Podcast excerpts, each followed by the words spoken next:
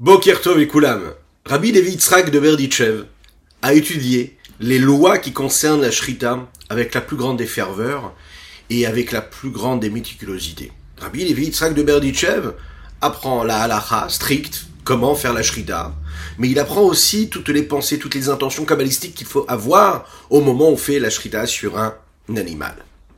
Et voilà que la première fois on lui présente un poulet, il doit faire la Shrita, mais voilà, qu'il ferme les yeux, il part dans ses concentrations, dans ses intentions, et il réfléchit à la profondeur du message kabbalistique qu'il y a dans cette mitzvah-là de faire la shrita. Quand il ouvre les yeux, il regarde ses mains, et le petit poulet s'est envoyé, s'est envolé. Qu'est-ce qui s'est passé? Il est parti très loin dans les cabanotes, tellement loin dans ses intentions, tellement loin dans sa concentration, que la réalité s'est échappée de ses mains. Boker Tov bonjour à toutes et à tous, je suis infiniment heureux de vous retrouver en cette magnifique matinée que Dieu nous offre sur la terre, j'espère que vous allez bien. Je vous invite à partager, à liker, commenter cette publication afin que nous soyons encore et toujours plus à étudier cette sainte Torah. N'hésitez pas à le faire, c'est votre mérite. Par cela, Mashiach arrivera. Juste après, c'est quelques notes de Nigun. Hayderan la ya ya, la ya, ya ya ya ya. Deran la ya ya, mayderan ya, itridai, ya ya ya, mayderan la ya, may ya ya ya ya. Deran may ya ya, ma ma ma, mayderan di, rada didi danda, deran la dai dai. ha ider der la ira der la ra ma ider der la ya ma ya ya ya ya ya ider la ya ma ya ya ma ya ya ma ider la ya der da da bam bam bam bam bam bam ma ider der ya ya ya ya ma ider la ya ya ya ya ya ha ider der la ra ri ri da Aydere dan la ya ya ya ya ya Aydere dan la ya ya ya ya ya ya ya ya Tere la ya ya ma ya ya Aydere dan la ya ma ya ya Aydere dan la ya ma ya ya Ma ya ya ya ya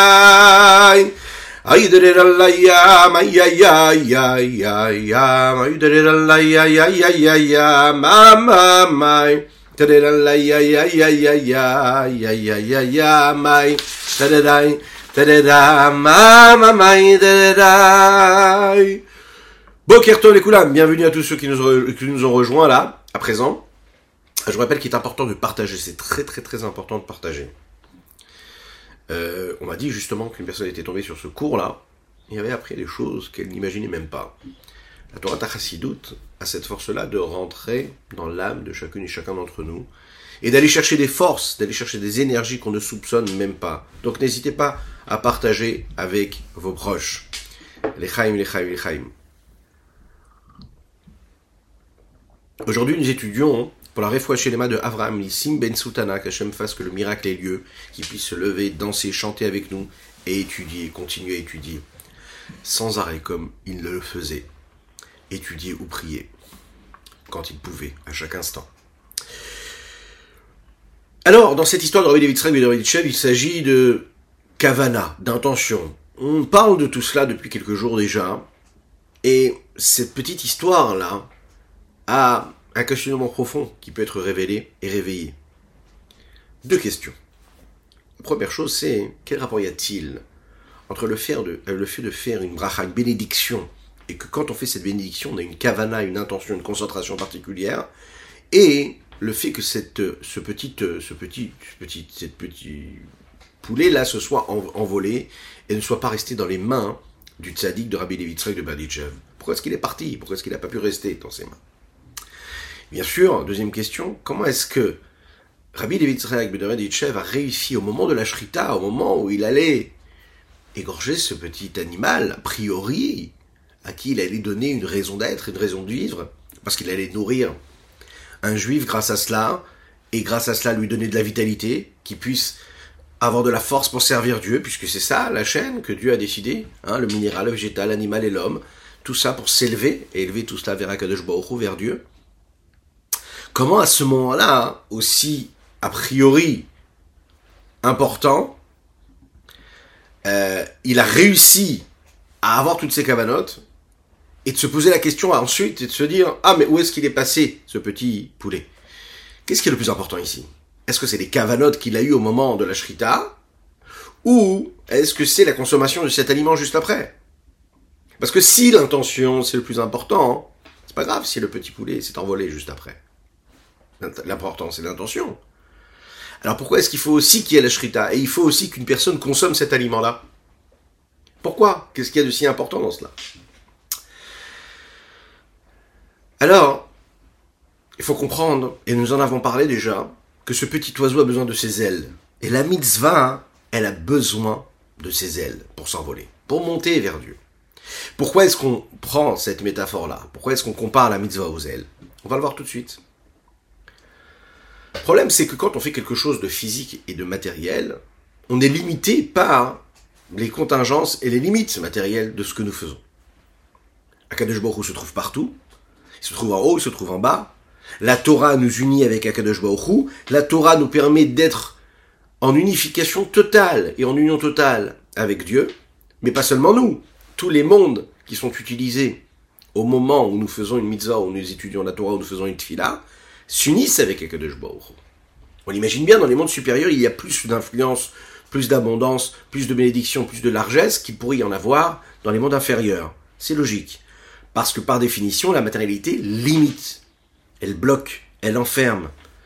On l'imagine aussi, dans les mondes supérieurs, il y a plus de dévoilement de Dieu. Donc non seulement l'objet lui est limité quand il est dans les mondes inférieurs, physiques, mais c'est pas seulement ça, c'est aussi que la lumière qui est diffusée est beaucoup plus importante dans les mondes supérieurs que dans les mondes inférieurs. Et c'est logique aussi.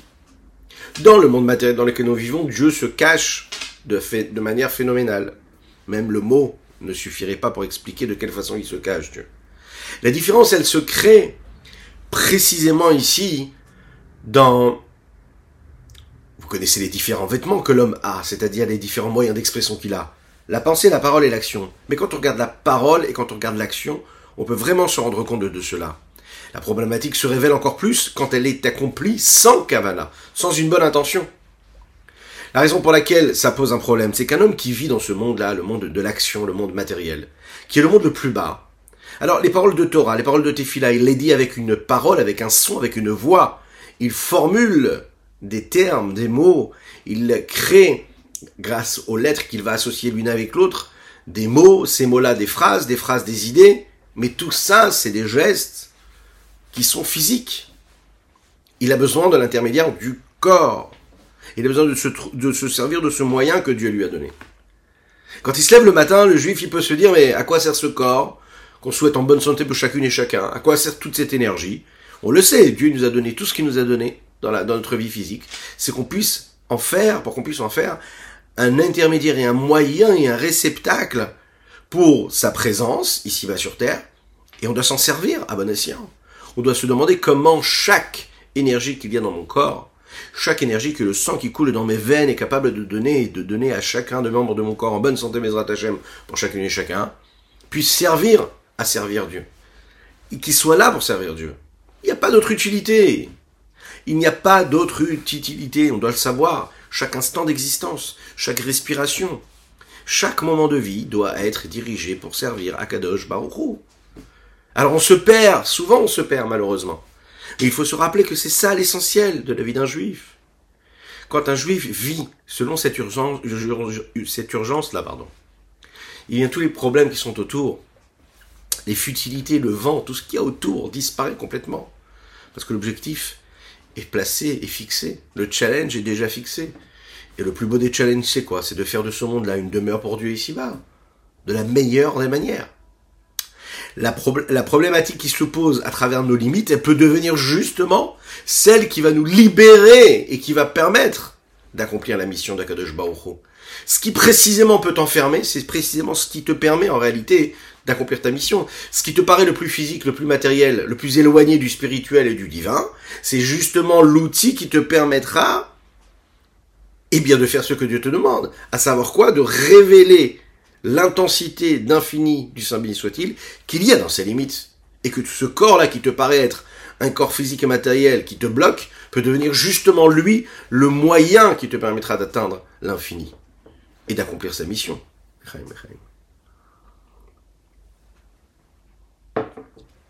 Et comment je réussis ça? Comment je fais en sorte que ce corps-là et physiques, ce physique et cette matière-là, elle devient vraiment le véhicule de ce message si important Alors c'est la kavana.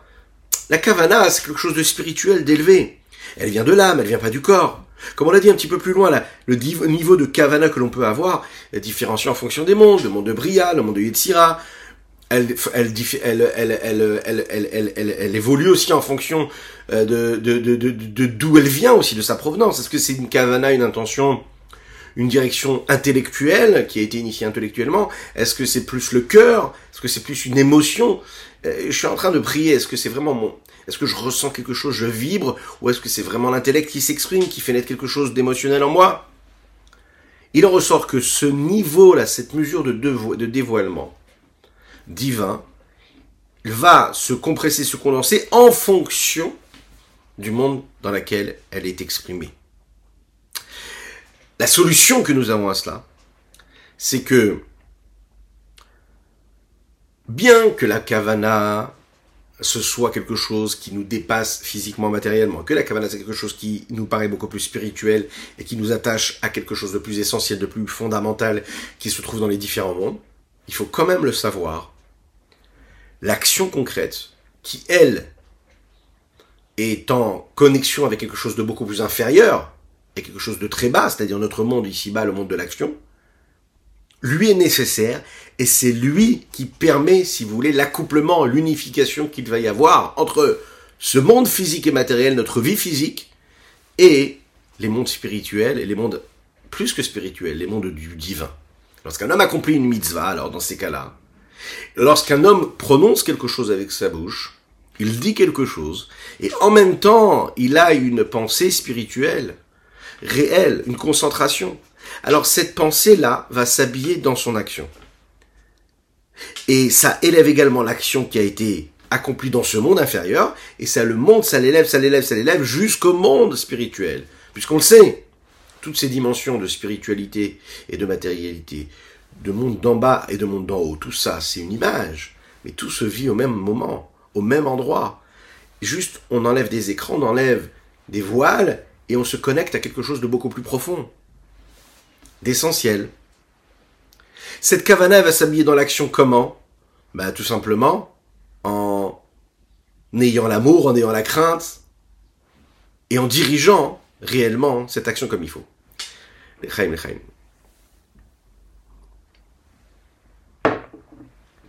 La question qu'on pourrait se poser, c'est pourquoi est-ce que c'est précisément l'action qui permet à la kavana d'élever l'action? Je précise ma question. Pourquoi est-ce que c'est la kavana, pardon, qui élève l'action? Pourquoi est-ce que je peux pas dire tout simplement, j'agis? Comme euh, la hache qui est dans la main de celui qui coupe le bois, et concrètement, j'ai servi à couper le bois. C'est quoi le but? C'est de couper le bois? Alors je suis la hache, ok. Je suis celui qui coupe avec la hache. Parfait. Pourquoi est-ce que j'ai besoin de la kavana pour élever? L'action, elle a été faite. Alors l'action, elle a été faite. Qu'est-ce que tu veux de plus? Tu m'as donné une mitzvah, j'ai accompli la mitzvah, c'est bon, j'ai fait ce que tu m'as demandé. Le papa qui demande à son enfant d'aller lui chercher un verre d'eau. Ok? Il a soif. Parfait. Est-ce qu'il peut se lever? Souvent, il peut se lever pour aller chercher le verre d'eau. Il lui demande d'aller chercher le verre d'eau et l'enfant, il va avec un sourire, il va chercher le verre d'eau, il lui apporte le verre d'eau. Tiens papa, merci mon fils. Et il boit l'eau en faisant la bénédiction avant après. Parfait. Le même papa demande au même enfant la même chose. Mais l'enfant ne sourit pas quand il va chercher le verre. Il le fait en traînant des pieds et en soufflant en même temps. En lâchant un soupir. A priori, l'acte a été fait. J'avais besoin d'un verre d'eau. Tu m'as amené un verre d'eau. Quelle est la différence entre les deux? Et c'est simple. De quelle façon tu l'as fait? Quelle était ton intention? Il y a cet enfant qui va courir parce qu'il est heureux de faire quelque chose pour son père. Il est heureux d'aller lui apporter. Il a mis de l'intention, il a mis une concentration, il a mis quelque chose, il a dirigé son acte. C'est pas le verre qui est important ici. C'est la façon avec laquelle il a été apporté. Dans la vie de tous les jours, c'est pareil. Personne ne va apporter la parnassa à son foyer. La façon avec laquelle il va l'apporter, l'intention qu'il va avoir, la façon avec laquelle il va faire les courses, il va offrir le cadeau à son épouse, c'est ce qui va tout changer. La même personne, elle peut gagner des milliers d'euros de plus et l'avoir dans son foyer et ne pas voir d'harmonie dans son couple que Dieu nous en préserve.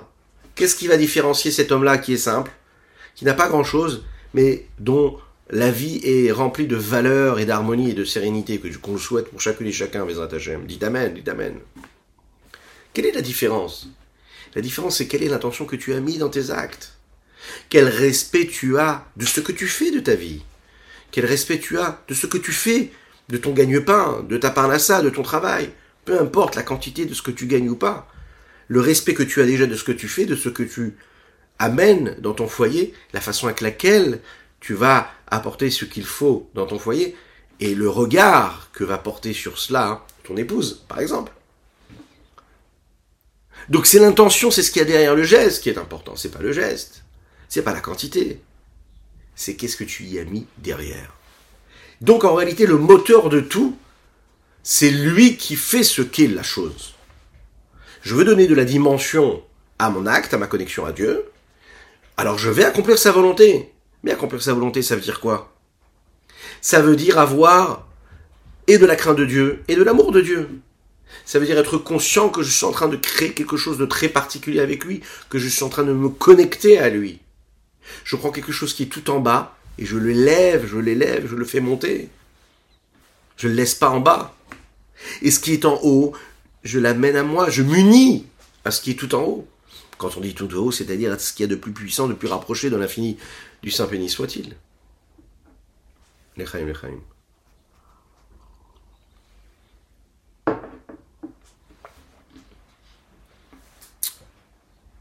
Lorsqu'un élément est la cause, d'accord? Et d'un autre côté, un autre élément est la conséquence de cette cause-là, eh bien, la conséquence, elle est liée automatiquement avec la cause. C'est logique. Et non seulement elle est liée, mais en plus de ça, elle est influencée par la cause. Dans notre cas à nous, la kavana, pourquoi est-ce qu'elle est si nécessaire? C'est parce que justement, elle est la cause, elle est le moteur. L'action, c'est la conséquence. Alors qu'on pourrait penser que c'est complètement l'inverse. On vit dans un monde où en réalité, ce qu'on nous demande, c'est de faire. Ok, parfait. Donc on pourrait croire qu'en réalité, ce qui est important, c'est de faire ce que tu as à faire.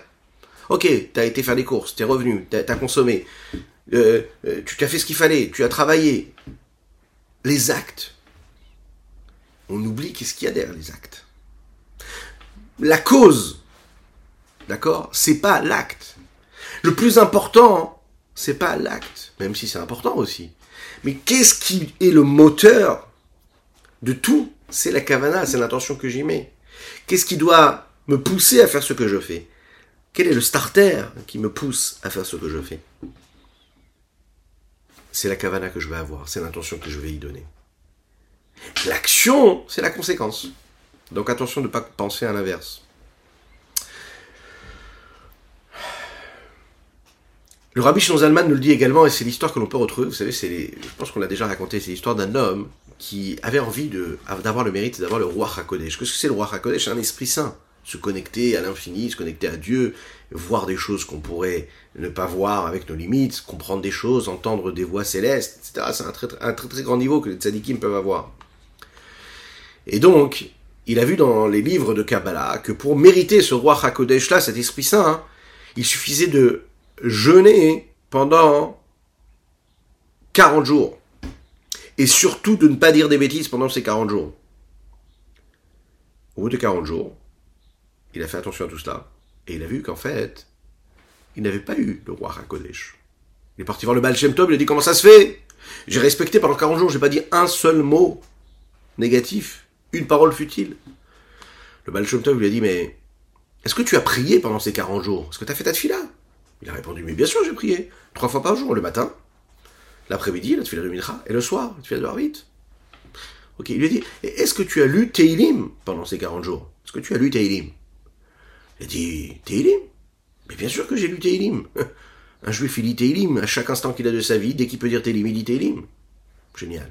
Balchem lui a dit, alors, dans ce cas-là, à mon avis, les paroles futiles que tu as prononcées, tu les as prononcées pendant ta tefila. Vous avez compris. Tu peux faire la tefila. Mais qu'est-ce que tu as dit? Qu'est-ce qu'il y avait derrière tes mots techniques, derrière les lettres que tu as prononcées? Qu'est-ce qu'il y avait derrière? Est-ce que derrière ces mots, il y avait des véritables mots, des vrais mots de tefila, de sainteté? Ou est-ce que c'était juste euh, un habillage qui cachait en réalité derrière euh, bah, une intention qui était des paroles futiles? Tu as dit les mots, mais tu pensais à tes projets, tu as dit les mots tu as parlé de tes ambitions et tes rêves. À quoi tu pensais? Donc les paroles, elles peuvent être prononcées, ne pas être comme il faut. On peut avoir, on peut faire une tefila qui est tout à fait euh, sèche, vous savez, sans aucune âme. Qu'est-ce que c'est une, une, une tefila sans aucune âme? C'est une tefila qui est prononcée et pour lesquelles on n'a pas de pas d'intention. On dirige mal notre prière. Juste on dit les mots et on pense à autre chose. On voyage. C'est la raison pour laquelle il faut ces ailes qui sont très importantes dans chaque mitzvah. Comme nous le disons, Befircha ou Bilvafra, la Asoto. Pour pouvoir accomplir une mitzvah, il faut que ce soit fait par notre bouche quand on prononce quelque chose, mais aussi Bilvafra, grâce et par notre cœur, la Asoto en le faisant. Mais pour cela, il faut trouver un équilibre. L'équilibre qui est entre le cœur, l'intention et l'action. D'un côté, l'action, elle est essentielle, et on a compris comment l'intention était essentielle dans les chapitres précédents, dans le 35 et le 36 et le 37 d'ailleurs. On a compris comment, même si t'as pas eu une bonne l'essentiel c'est que tu fasses, agis. T'arrives pas à avoir, vraiment à comprendre la raison, la cause, etc., etc. Juste fais ce que tu as à faire. C'est la raison pour laquelle, par exemple, dans l'éducation des enfants, le rabbi de Lubavitch, dont nous allons célébrer Bezrat Hashem dans quelques jours, le 11 Nissan, le 120e anniversaire, eh bien, il s'est battu énormément pour l'éducation des enfants. Et ne regardez pas ce qui se passe autour de vous. Ne regardez pas le monde qui vous entoure. Ne regardez pas les façons de vivre, les façons d'être, les aspirations, les rêves et les ambitions que peuvent avoir la jeunesse. Non, ne regardez rien d'autre. Concentrez-vous sur ce que la Torah vous demande. Donnez à vos enfants de la gdoucha. Apprenez-leur uniquement toutes les premières années des enseignements de gdoucha, de sainteté.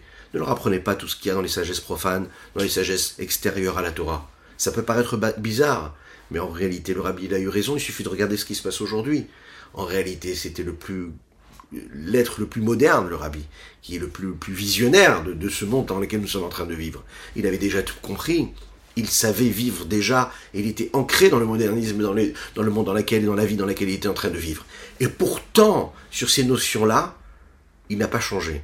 Plus que cela, il s'investit encore plus, et plus le modernisme voulait que l'on se détache de cette euh, intégrité-là, de, cette, euh, de ce jusqu'au boutisme, d'accord, et méticulosité dans l'éducation, dans la sainteté qu'il fallait donner, et plus, plus, plus, plus, plus, il a investi dans cela.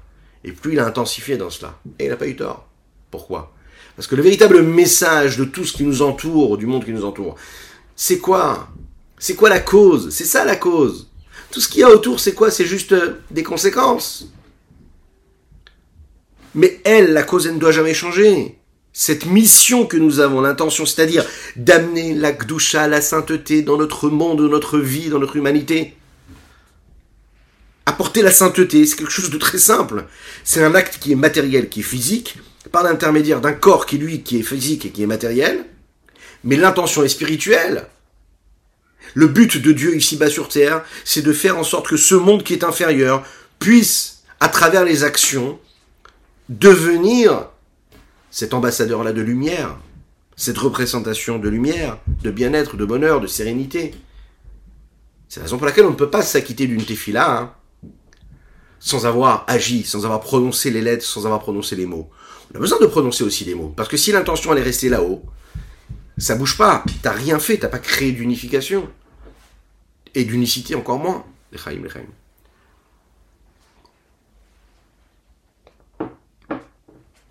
Contre, de l'autre côté, si tu as agi, mais tu n'avais pas eu la bonne intention, ben, l'action, elle est quand même considérée comme une bonne action, parce que tu as quand même agi. Parce que le message, il est quand même là. D'un autre côté, une personne qui va prier sans la kavana, on a dit que c'était quoi Comme un corps sans âme. Que Dieu nous en préserve. Et c'est quoi un corps sans âme? Ben, C'est un corps sans vie. Nous, ce qu'on veut, c'est que tu aies une, une vie ici-bas terrestre qui ait une raison, qui ait quelque chose, qui ait quelque chose qui vibre en toi. Pas que ce soit juste comme ça, quelque chose de prononcé. C'est la raison pour laquelle nous avons dit dans les derniers chapitres, on l'a dit avec ferveur, avec force. En effet, comment est-ce qu'on se comporte? Comment est-ce qu'on vit ça de la meilleure des manières? Eh bien tout simplement en ayant une bonne intention au moment où on fait ce qu'il faut. C'est-à-dire que l'action est considérée comme un corps, la kavana est considérée comme l'âme. Et comment est-ce que la kavana, l'intention, elle, peut élever la mitzvah et l'amener à des mondes qui sont des mondes qui sont supérieurs quand on va réussir à atteindre des niveaux extraordinairement élevés. Et ces niveaux qui sont extraordinairement élevés, on peut les atteindre justement parce qu'on a eu cette force-là, bah de parfois de créativité, parfois de, de conviction, parfois de connexion, parfois d'intention qui était nécessaire. L'action sans la kavana reste ici-bas, dans la partie superficielle, extérieure des différents mondes. Elle ne, se, elle ne s'envole pas vers le haut. Et encore pire que cela, s'il y a une intention qui est pire que cela, c'est-à-dire une intention, on va le dire, euh, égocentrique, narcissique, égoïste, où il y a une recherche ici du moi, de la satisfaction personnelle, alors à ce moment-là, cette action-là peut descendre même jusqu'au clipote, jusqu'aux mauvaises écorces. Alors la question c'est qu'est-ce qui est le plus important hein? Est-ce que c'est l'action ou est-ce que c'est l'intention? Alors c'est une question qui est critique dans le service de Dieu et dans le rapport que nous avons entre l'étude par exemple de la l'étude de la chassidut. Quand on étudie la halacha par exemple, prendre le Shulchan on apprend à agir, on apprend. Tu te lèves le matin, faut que tu fasses comme ça, faut que tu te lèves les mains, faut que d'abord tu dises Modéani, ensuite tu te lèves les mains. Ah, pourquoi tu dis Modéani alors que tu t'es pas levé les, lavé les mains Comme me dit le rabbi dans les Hayom Yom, il faut savoir que le Modéani d'un juif, il ne peut jamais, jamais, jamais, jamais être pris par l'impureté que l'on peut avoir pendant la nuit. Et il y a une impureté qui est phénoménale pendant la nuit. Un aperçu de l'impureté qu'il y a dans un corps sans vie. Mais ce qu'il faut savoir, c'est qu'un juif, il dit Modéani le matin, même avant de se laver les mains. Pourquoi on dit Modéani Modéani, c'est remercier Akadosh Baruch remercier Dieu pour tout ce qu'il fait pour nous. De nous avoir rendu notre âme, de nous avoir donné cette âme-là qui nous permet d'exister, de vibrer, de ressentir, de respirer, d'avoir de l'énergie, de l'oxygène, d'avoir une vie, une mission ici-bas sur Terre. On remercie Dieu. Et je comprends pas. Tu es plein d'impuretés. Parce qu'il faut le savoir. Peu importe ce que l'on fait, peu importe qui nous sommes, peu importe notre façon de vivre, notre façon de penser, de parler, on doit savoir que notre modéani, c'est-à-dire ce qu'on est réellement au fond de nous-mêmes, ça, jamais rien ne peut l'atteindre. Peu importe ce que tu as fait, peu importe ce à quoi tu penses, peu importe la force et la conviction que tu mets dans tes actes, peu importe tes intentions, peu importe la cause, peu importe les conséquences de ton existence, ton modéani, lui, il ne change jamais. Devant un Kadesh où tu es cet être-là si cher et si précieux à lui, à tel point qu'il a décidé de laisser le monde entier, comme les maximes de nos pères nous disent, pour te donner à toi cette énergie. Toi, le monde, il a été créé pour toi. Donc le monde t'appartient. Et chaque mitzvah que tu vas accomplir, chaque mot de Torah que tu vas prononcer, chaque fila que tu vas faire, chaque bonne action que tu vas accomplir, à chaque fois que tu vas vivre selon cette réalité de sainteté, de divinité ici-bas sur terre dans ton existence, parce que tu auras mis cette intention-là dans ce que tu es en train de faire, sache, sache, quelqu'un de il est avec toi à ce moment-là. Ce mot dernier change pas. Après, tu te lèves, là, la va te dire, il faut te laver les mains pour enlever l'impureté des mains. Et après, ensuite, tu vas respecter le Shulchan Aruch qui va te demander si, ça, chaque chose. Maintenant, dans les études de la Torah, il y a différents domaines. Il y a aussi les domaines qui concernent l'étude de la Chassidut, qui est une étude beaucoup plus profonde. Il y a l'étude de la Kabbalah, tout ce qui est ésotérique. Alors, qu'est-ce qui est le plus important? Est-ce ce qui est technique ou est-ce qui est ce qui nous donne de l'âme, qui donne de la vitalité à ce que nous faisons et à ce que nous disons Qu'est-ce qui a le plus de sens? Si l'essentiel c'est l'action, eh bien il faut étudier uniquement le Shulchan Aruch, les tableaux de la loi, apprendre à agir. Comment est-ce que je dois faire telle mitzvah? De manière technique Ne pas me tromper, bien respecter le Shabbat, etc., etc., etc. Si l'essentiel c'est la kavana, c'est l'intention, alors dans ce cas-là, il faudrait a priori étudier le plus de chassidut possible, de façon à réveiller en nous un sentiment, une émotion qui nous permet de nous connecter à l'infini du Saint-Béni soit-il, et de cette façon-là à réaliser notre, notre, mission ici-bas sur Terre. C'est la raison pour laquelle le Rabbi Shlomo ici a trouvé la solution à cela, par l'intermédiaire de la définition kabbalistique de ce sujet-là, qui est donnée. Et le Zohar, il définit les sentiments d'amour et de crainte à travers ces deux ailes que peuvent avoir une mitzvah, et chaque mitzvah d'ailleurs. L'aile droite, nous l'avons dit, l'aile droite c'est une, une aile qui est là pour apporter la bonté. Et même si on a l'impression parfois que la droite c'est de la rigueur, c'est complètement l'inverse, parce que c'est une véritable droite, et une véritable droite, c'est de la bonté. De l'autre côté, nous avons l'aile gauche qui, elle, représente la gvoura, la rigueur, la crainte de Dieu. par l'intermédiaire de ces deux ailes-là, le corps peut s'élever, peut s'envoler, par l'intermédiaire de la crainte et de l'amour de Dieu. La mitzvah, par elle peut s'élever et s'envoler vers Dieu. Mais s'il n'y a pas d'amour et qu'il n'y a pas de crainte, alors à ce moment-là, hein, c'est appelé ces petits poussins, vous savez, qui ne, peuvent pas s'envoler. Lechaim, lechaim. Vous savez que la Mishnah nous dit, dans les lois qui concernent les aliments, les animaux qui sont impropres à la consommation, même après avoir eu une shrita, euh, comme il faut, si on découvre par exemple qu'il y a une partie de cet animal-là qui ne lui permet pas de vivre, ok, eh bien cet, oiseau-là, cet animal-là, devient impropre à la consommation.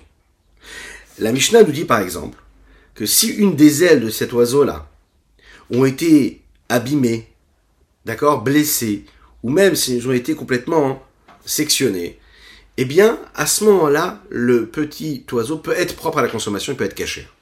Pourquoi? Parce qu'un oiseau peut continuer à vivre même sans ses ailes. Par contre, s'il y a quelque chose dans son corps qui a été abîmé, eh bien, ça devient taref, impropre à la consommation. On comprend de là que quoi? L'essentiel, c'est quoi? Ce ne sont pas les ailes, c'est le corps, le petit oiseau. Les ailes, elles sont là pour l'aider. Vous savez, c'est ce qui va l'aider à se propulser, à aller d'un endroit à l'autre. Elles aident l'aile, l'oiseau à s'envoler. Mais on peut vivre sans. Ici, on a vraiment une définition euh, euh, extraordinaire du rapport et du, et du, et du, de la mesure qu'on est capable de trouver entre ce qu'est la kavana et ce qu'est la mitzvah. L'essentiel de la mitzvah, c'est la mitzvah elle-même. C'est quoi? C'est le corps de cet oiseau-là. C'est la volonté d'Hachem qui te demande de faire telle et telle chose. Donc quand tu le fais, tu le respectes. Tu es dans le corps de l'action. La kavana de la mitzvah, ce sont les ailes qui ont été données à cette action-là qui vont lui permettre de s'élever. Mais est-ce que je peux vivre sans la kavana? Oui. Est-ce que je peux faire l'action sans l'intention? Oui. Comme cet oiseau qui peut vivre sans les ailes. Par contre, je ne vais pas réussir à l'élever le plus haut possible. Ça va rester une connexion qui va être un petit peu comme cet oiseau qui est attristé. Il ne peut pas bouger. Il continue de vivre on va lui donner à manger quand il a besoin de manger. Il peut pas évoluer, il peut pas grandir. Lui, sa nature à lui, c'est de s'élever, d'aller voir ce qui se passe ailleurs, de se promener, de voler. Et là, il est bloqué, il n'a pas ses ailes. Donc tu lui permets de vivre. Et cette action, c'est la même chose.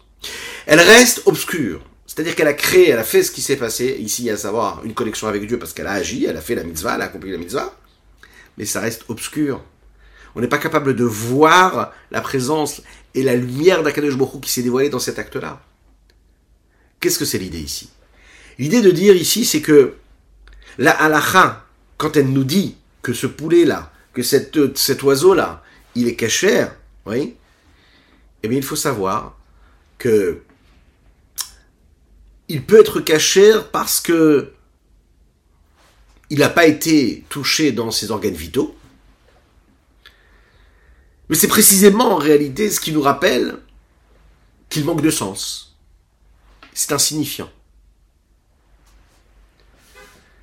On doit essayer maintenant de comprendre comment on va réussir à faire en sorte que ces ailes-là, on va les vivre et on va les intégrer à notre vie de tous les jours.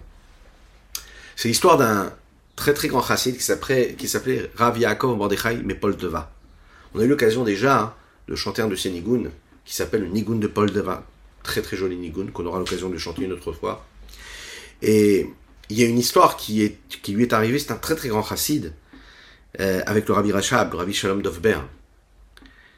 On sait que cet homme-là, hein, il faisait beaucoup de jeûnes, il voulait se rapprocher de Dieu, et donc, à l'époque, les Juifs vivaient aussi parfois comme ça, même si on le sait que c'est pas du tout notre façon de faire de nos jours, ça a besoin d'être en forme. Cet homme-là jeûnait beaucoup, beaucoup, beaucoup pour se détacher de la matérialité du monde et de la grossièreté du monde et se devenir un être spirituel beaucoup plus euh, attaché à la divinité et à l'infini. Le problème c'est que son corps s'était affaibli. Et juste avant de quitter ce monde-là, hein, il a dit comme ça. Quand il arrivait à un moment où son corps n'était plus fort, il n'avait plus la force d'accomplir la Torah et les mitzvot. Il n'avait plus d'énergie. Il se sentait fatigué. Il a dit à quoi ça sert d'avoir pendant toute cette existence? Fait tout ce que j'ai fait fait tous ces jeunes là, si aujourd'hui j'ai plus la force de mettre les téfilines Ça veut dire que pour arriver à un sentiment, pour arriver à se connecter à Dieu comme il faut, il faut être en bonne santé. Il faut un acte, il faut un corps en bonne santé, il faut avoir une bonne énergie. Donc il faut respecter l'acte, mais il faut aussi respecter l'intention. Et l'intention ne suffit pas, il faut aussi l'acte.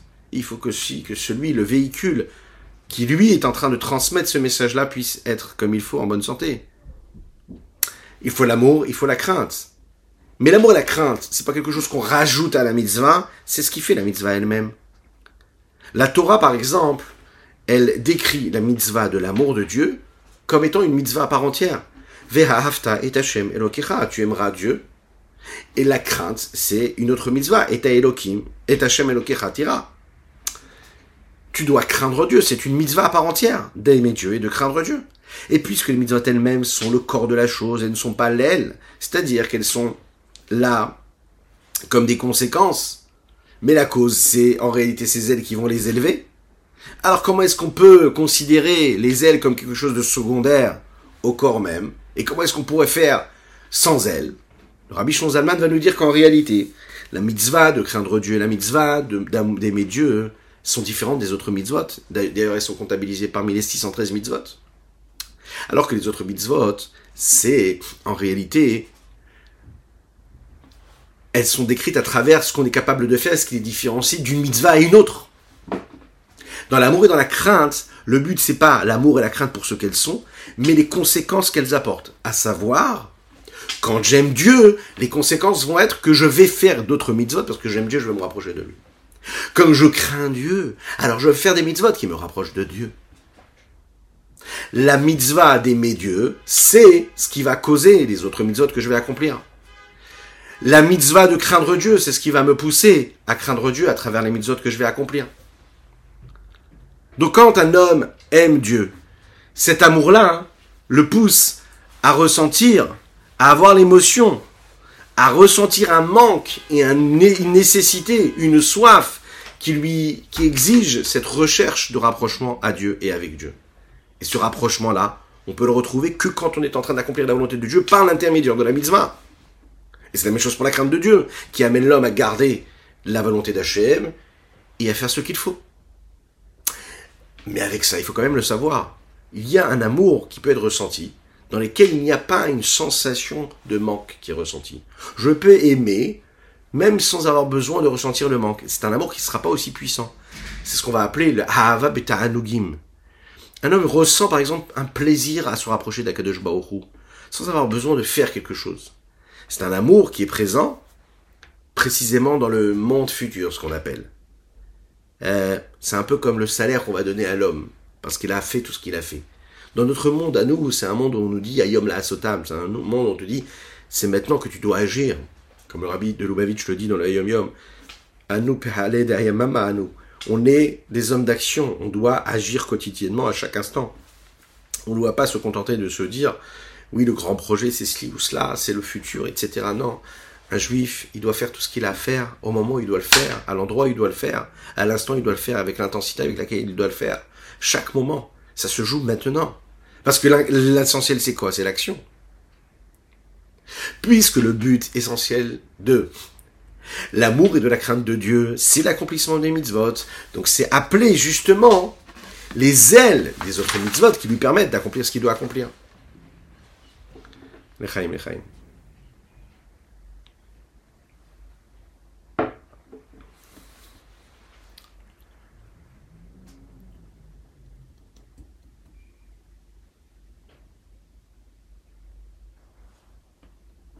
La tfila, hein, la Torah, hein, c'est ce qui va nous amener vers le texte que nous allons lire tout de suite de notre Tania du jour, aujourd'hui, euh, qui commence par les mots Vesham Meir, Vesham Meir, tout de suite.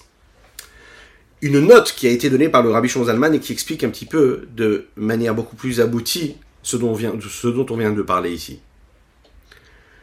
De manière globale, dans le Tanya, on nous explique que la kavana, elle permet d'élever la mitzvah dans les mondes supérieurs, à savoir la faire voyager, la faire évoluer jusqu'au monde de Bria, jusqu'au monde de Yetzira.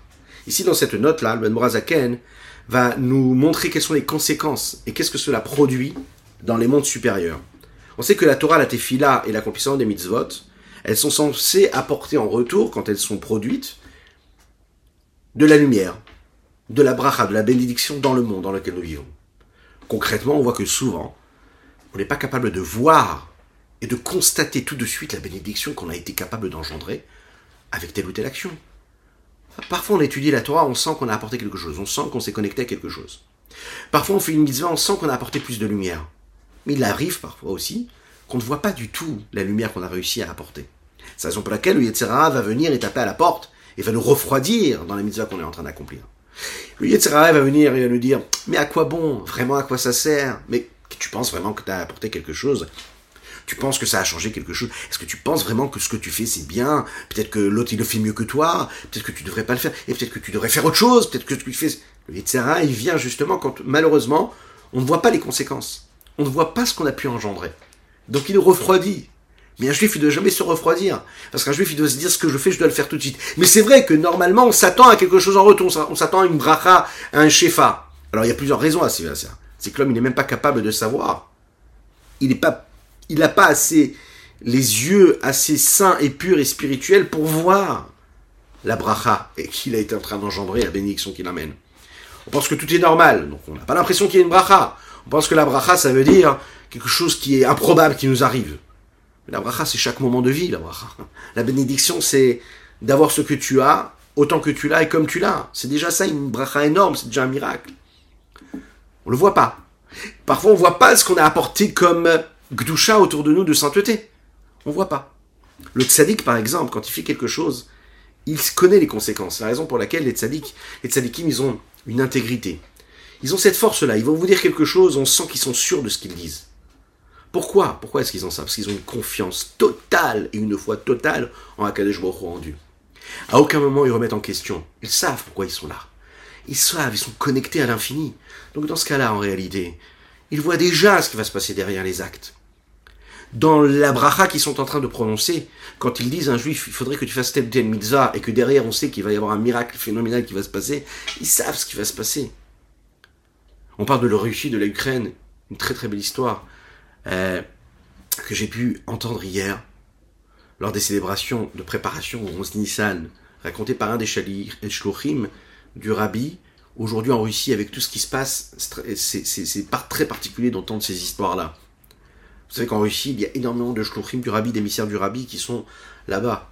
Mais il faut savoir qu'il n'y a pas si longtemps que ça, il y a quoi, une trentaine d'années, on n'y mettait plus les pieds en Russie personne n'avait droit de rentrer ni de sortir de là-bas. Et le rabbi, déjà à cette époque-là, il a œuvré de manière cachée, de manière totalement cachée, pour envoyer tout ce qu'il pouvait, pour intensifier le contact avec les juifs qui se cachaient toujours en Russie et qui continuaient à pratiquer la Torah et les mitzvot. Des juifs qui ont donné leur vie pour continuer à vivre comme des juifs. Et aujourd'hui, aujourd'hui, le rabbi, physiquement n'est pas là, mais spirituellement il est là pour voir tout cela. Et on peut le constater tous. Des milliers de juifs aujourd'hui peuvent étudier la Torah, pratiquer les mitzvot, parce qu'il y a des émissaires du rabbi qui sont retournés dans toutes ces villes-là.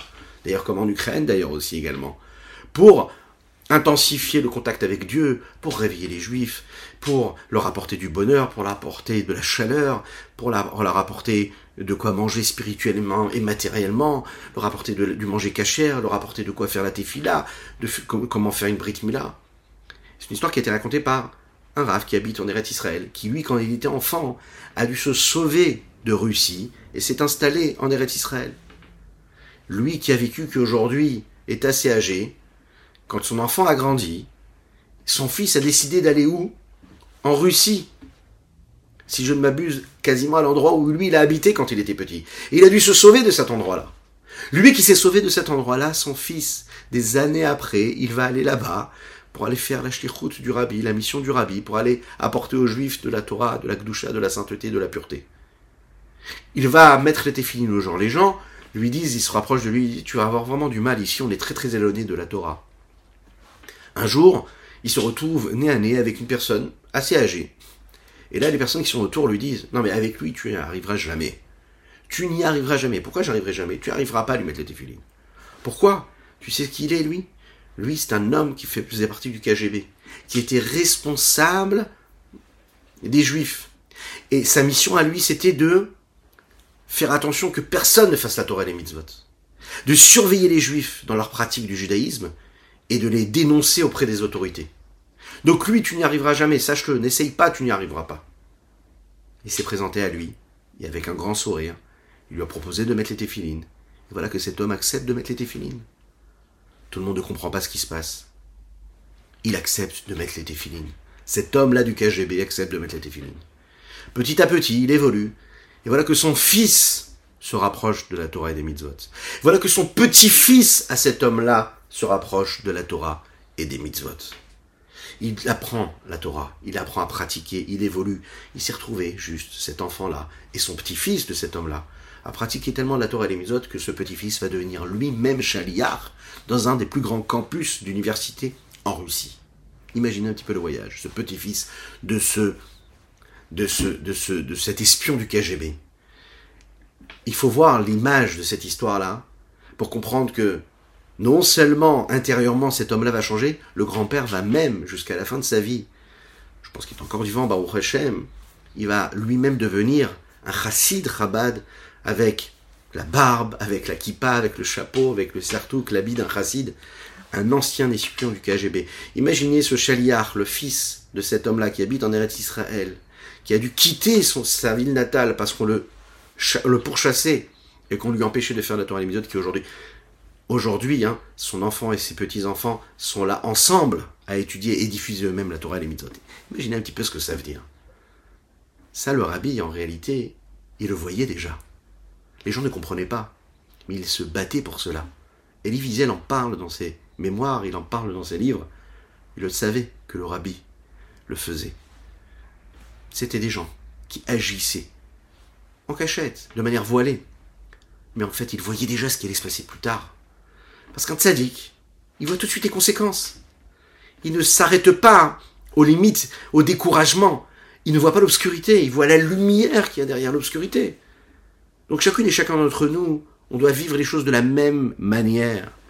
On doit comprendre comment en réalité, à travers chacune de nos actions, on est capable de créer quelque chose, même si on ne voit pas tout de suite l'unicité qu'on est capable de créer avec Dieu, même si on ne voit pas l'harmonie de sainteté, de pureté qu'on est en train de créer. On doit savoir qu'au moment où on agit, on est en train de créer des unifications, des, des unions avec l'infini du Saint béni soit-il à travers chaque mitzvah qu'on est en train de faire. Dans la Torah Takabala, hein, il est expliqué que quand deux vertus supérieures, suprêmes, s'unissent l'une à l'autre, c'est appelé un yichud, une union, comme deux êtres qui s'unissent. C'est la raison pour laquelle nous disons, par exemple, dans la Tefila, il y en a même qui le disent et qui le prononcent avant chaque mitzvah qu'ils accomplissent, les Shem, ou On demande que de la même manière qu'il y, qu'il y a un lien entre un homme et une femme, et que de ce lien, de ce rapport, de ce contact réel, fusionnel, il peut y avoir la naissance d'un enfant, Baruch Hashem, qu'on souhaite à chacune et chacun qui, euh, Akadosh Baruch devrait l'apporter, eh bien l'union qu'il va y avoir entre Akadosh Baruch et l'homme, quand il accomplit la mitzvah, c'est la même chose. C'est-à-dire qu'on produit quelque chose aussi fort que l'existence d'un être, juste parce qu'on a fait une mitzvah. Imaginons un petit peu, si à chaque fois qu'on fait une mitzvah, qu'on étudie la Torah, qu'on fait la tefila, on imagine un petit peu que c'est comme si qu'on engendrait un enfant, on mettait au monde un enfant. Mais c'est vraiment ce qui se passe. La Kabbalah nous dit, dans chaque mitzvah que tu es en train de faire, tu es en train de créer un yichud. C'est quoi un yichud Une unification, une unicité, une union entre l'infini du Saint béni soit-il et ce que toi tu es capable de faire à travers tes actes et tes pensées et tes paroles. C'est extraordinaire. De la même manière que le lien, le contact qu'il peut y avoir en différentes personnes, d'accord, qui ont un objectif commun, ils seront capables, parce qu'ils sont ensemble, associés pour la même cause, pour la même par la même volonté, par la même mission, d'atteindre des objectifs qui sont extraordinairement élevés. Justement parce qu'il y a eu une union, parce qu'il y a eu une osmose, une harmonie. Parce que tout le monde était ensemble. Et il faut savoir que c'est pareil. On peut être des personnes différentes et s'unir. On peut être même un homme et une femme a priori totalement différents. Mais parce qu'on sait s'unir, eh ben on va créer quelque chose d'extraordinairement beau, d'harmonieux, de magnifique. Ce qu'on souhaite à chacune et chacun, besoin Hachem. Dites Amen, dites Amen. Il faut savoir qu'à Kadosh c'est pareil. Les différentes vertus de Dieu, elles sont contraires. La rigueur, c'est la rigueur. La bonté, c'est la bonté. Et pourtant, à travers la pratique de la mitzvah de chacune et chacun d'entre nous, on est capable de créer des unions et c'est ce que Dieu attend de nous. la vertu de bonté va s'unir avec la, vertu de rigueur. Et de cette façon-là, la rigueur va s'adoucir. Les conséquences, c'est quoi? Eh bien, c'est que toutes les difficultés qui sont venues dans le monde ici, toutes les épreuves, toutes les embûches, tous les écrans qui se placent en face de nous et qui nous bloquent et qui nous empêchent de, nous, délivrer, de, nous libérer de nos chaînes physiques, matérielles, des fois psychologiques, des fois intellectuelles, parfois spirituelles, bloquées. Elles viennent d'où? Elles viennent de la rigueur de la midatadine. La kvoura, la rigueur. Toutes ces épreuves-là, elles sont venues ici-bas. Pour cela. Maintenant, quand on a réussi à fendre cette armure-là, à travers un acte, une mitzvah, et qu'on a créé en réalité l'union entre ce corps-là fermé et cette liberté que l'on va atteindre grâce au chesed, à la bonté qu'il y aura dans telle ou telle mitzvah. Alors on transforme ce qui était de la rigueur et on l'amène, on le rend quelque chose de bon, on l'amène une vertu de bonté. On fait disparaître les voiles et les écrans et les chaînes et les barrières, et on retrouve le message profond qu'il y a à l'intérieur. Chaque mitzvah que nous faisons crée une union avec les vertus de Dieu. Et de cette façon-là, cette union-là atteint les différents mondes, le monde Atzilut, qui est la source même de la Torah, le dévoilement de l'union dans le monde dans Bria et également dans le monde de Yetzira. Mais il faut savoir que cette union-là ne se dévoile pas dans le monde matériel ici-bas, mais uniquement dans le monde de Yetzira et de Bria. C'est la raison pour laquelle les actions, les mitzvot elles-mêmes, sans kavana, ne permettent pas de créer cette union suprême qu'on est capable de créer en réalité grâce à la kavana. Elles ne sont même pas la conséquence, à savoir d'adoucir les rigueurs par les bontés, et on a du mal à amener ce shefa, cette lumière, cette bénédiction ici-bas sur terre. C'est précisément quand la mitzvah elle est faite avec une bonne intention que là, on est capable de créer ce ichoud, cette union, parce qu'on a eu la pensée, on s'est dit les shem ichoud, pourquoi est-ce que je fais ça? Parce que je veux m'unir à Dieu. Ah, tu veux t'unir à Dieu, donc c'est-à-dire que tu as une kavana, tu as une intention. Donc si tu as une kavana, tu as une intention, tu as réussi. Donc tu as amené cette lumière qu'il fallait que tu amènes. Et la mitzvah, en fait, elle entraîne, elle apporte l'homme à se retrouver dans, cette, dans ce moment propice qui lui permet de s'élever et d'adoucir toutes les rigueurs qu'il y a. C'est la différence qu'il y a entre l'accomplissement de la mitzvah qui est accompli par un homme euh, qu'un homme qui est, qui un homme qui est simple, hein, à savoir un homme normal, lambda, et le tzaddik. Les deux font la même mitzvah, mais le tzaddik, lui, il a une intention qui est parfaite, complète, alors que l'homme normal, lui, il a moins cela. C'est la raison pour laquelle le, le quand il fait quelque chose, on voit tout de suite la lumière. Parce que, en fait, tout se joue dans l'authenticité, l'intégrité et, la justesse que nous avons dans notre, dans notre message, dans l'intention de ce que nous faisons Est-ce qu'on y pense vraiment de créer cette union? Et on va voir tout de suite dans les mots comment est-ce que cela se vit. Très intéressant, c'est d'ailleurs toujours dans les Ayom Yom du Rabbi qu'il faut vraiment étudier avec beaucoup de ferveur, du Rabbi Shlomo du Rabbi Menachem Mendel, qui rapporte euh, des grandes, des, tous ces proverbes, toutes ces idées-là, qui sont en réalité parfois des idées qui sont très très courtes, mais qui sont remplies d'une profondeur phénoménale, qui ont été reçues souvent du rabbi Yosef son beau-père, le rabbi précédent, mais aussi du père du rabbi précédent, puisque c'est basé sur les écrits du rabbi Yosef qui était le rabbi Shalom Dovber, le rabbi Shalom Dovber, le rabbi Rachab, ainsi que tous les autres maîtres chassidiques. Qu'est-ce qu'il nous dit ici le rabbi? Il nous dit qu'il faut savoir une chose, que quand un homme agit et qu'il ne maîtrise pas, par exemple, toutes les bonnes pensées qu'il est, qu'il est censé avoir, qu'il n'a pas toutes les cavanotes qu'il aimerait avoir, eh bien, il, il, doit se dire, comme le Baal Shem Tov le disait d'ailleurs, qu'un homme, quand il fait la tefila, il doit demander à Kadosh d'avoir la kavana et que Dieu fasse qu'il accepte sa tefila comme si qu'il avait prié selon toutes les kavanotes qui sont décrites dans le Zohar, dans la Kabbalah. C'est que toi tu maîtrises pas toutes les kavanotes, toutes les bonnes intentions d'unification qu'il faut, qu'il faut y avoir avec, avec Dieu au moment où tu fais telle ou telle mitzvah. Tu maîtrises pas tous ces termes techniques qui te dépassent, c'est compliqué, ou même parfois tu les connais, tu les sais, mais au moment de la tefila, tu n'arrives pas à les avoir, ça te demande beaucoup de concentration, d'énergie. Il dit ici, le Baal Shem Tov, si au moment où tu pries, tu demandes à Kadesh Baruch d'accepter ta, ta globalement, et tu as cette intention globale, et tu dis à Dieu, fais en sorte que toutes les Kabbalotes qui sont décrites et qui sont précisées, qui sont données dans les livres de Kabbalah, qu'elles soient comptabilisées, eh bien, Akadosh Baruch fait en sorte d'accepter ta tefila de cette façon-là. Donc en fait, c'est à la portée de chacune et chacun d'entre nous. On n'a pas besoin d'être un sadique. Enfin, c'est bien d'être un sadique. Mais quand notre mission sur Terre, c'est d'être celui qu'on est, on doit se dire qu'on a quand même dirigé nos pensées comme il faut et de demander à Dieu de faire en sorte que tout ce qui est censé être dit et pensé, eh bien, que ce soit dans notre intention globale. Regardons dans les mots ce que le rabbi Shlon Zalman de Liadi nous dit, et on conclura sur ceci. Vesham, dans les mondes supérieurs, dans les dix qu'il y a dans le monde de Yetzira, de Bria, vers lesquels la Torah qu'on a étudiée, les mitzvot que nous avons fait, Beka, Vana, sont montés, mais Torah, se dévoile aussi l'unicité suprême qui est créée et l'union suprême qui vient dans chaque mitzvah, dans chaque étude, qui est l'union de toutes les différentes vertus de Dieu. L'une est inclue dans l'autre, et même quand il y a une vertu qui est contraire à l'autre, eh bien elle est adoucie par l'autre. En l'occurrence, la rigueur sera adoucie par la bonté. Comment?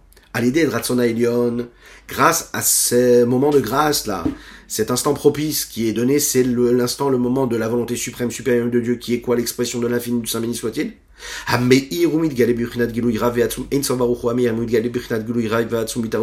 qui est réveillé par le dévoilement puissant du réveil de bas d'ici-bas.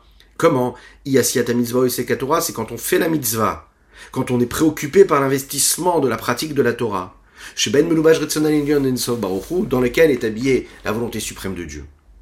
Mais mais quand même, il faut quand même le savoir, que ce qui est tout en haut, l'union véritable qu'il y a du monde de Yetzira et de Bria, tout en haut, avec l'union véritable, le summum de, de, l'union euh, qui pourrait être possible, se trouve, pardon, se trouve dans le monde d'Atsilut. Si vous voulez, le reflet de cette unification qui a été créée, elle est perceptible dans les différents mondes qui sont en bas du monde d'Atsilut, mais l'essentiel même de cette union-là, elle se joue où Dans le monde d'Atsilut? C'est là-bas que se joue l'essentiel même et l'essence même des vertus de Dieu, de l'infini du service soit-il. Et là-bas, elles sont en une union totale avec celui qui les donne, c'est-à-dire à, l'infini du Saint béni soit-il. C'est l'essence même de la volonté suprême de l'infini. Et c'est seulement leur lumière, leur reflet qui éclaire dans les différents mondes qui sont en bas d'Atsilut, à savoir Bria chaque monde en fonction de sa valeur, en fonction de ce qu'il est. Bien que la nefesh, l'âme de l'homme qui s'investit dans l'étude de la Torah ou dans la mitzvah, elle ne vient pas du monde Atsilut. Alors comment est-ce qu'il est capable de réveiller quelque chose dans lequel il ne se trouve même pas? Il faut quand même savoir que la volonté supérieure et suprême qui s'habille dans cette mitzvah, cette étude-là, cette halakha-là, dans laquelle il s'investit, ou c'est la divinité, c'est la lumière de l'infini du Saint béni soit-il, car lui, Dieu et sa volonté, c'est une seule chose. La volonté suprême et supérieure de Dieu qui est au-dessus de tout, elle est tellement élevée qu'elle dépasse même le monde d'Atsilut, et donc, il est la source même de ces différentes vertus qu'il y a dans Atsilut. Validé, Gilouy Retsono Midgalé, à l'idée Sectoro Mitzvazo Ein. À ce moment-là, grâce au dévoilement de la volonté qui se dévoile, grâce à notre investissement dans la Torah et dans la pratique de la mitzvah, alors les midot, les différentes vertus qui se trouvent dans le monde d'Atsilut, elles-mêmes, nichlalot zo bezo, elles vont s'inclure l'une dans l'autre. Et à ce moment-là, les rigueurs vont s'adoucir dans, parmi les bontés, les, vertus de bonté, au moment, dans ce moment propice. Même si un homme, il est tout petit, ouais, et que la volonté de Dieu, c'est très très grand pour lui. L'homme a le potentiel d'accomplir la volonté supérieure, suprême de Dieu, sans commune mesure, sans, sans, sans, sans limite aucune. C'est ce qu'il est en train de nous dire ici, le Morazaken. Tu as l'air petit, tout petit, tu as l'air très très très loin devant l'immensité, l'infini du Saint béni soit-il.